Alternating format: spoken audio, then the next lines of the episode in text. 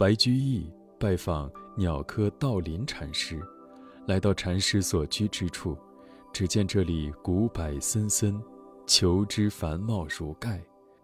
禅师的居所如鸟巢一般，就在树上。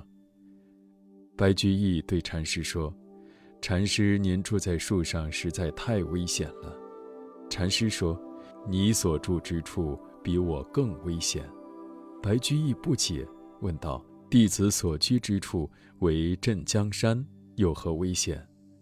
禅师答：“你的心处处被境转动。”就如同架在火上的柴薪，将自己弄得焦躁不安，这难道不危险？这正是禅家所说的“万法唯心造”。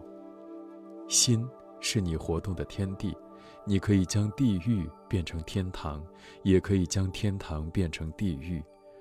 人们在生活中不可避免地承受着来自各方面的压力。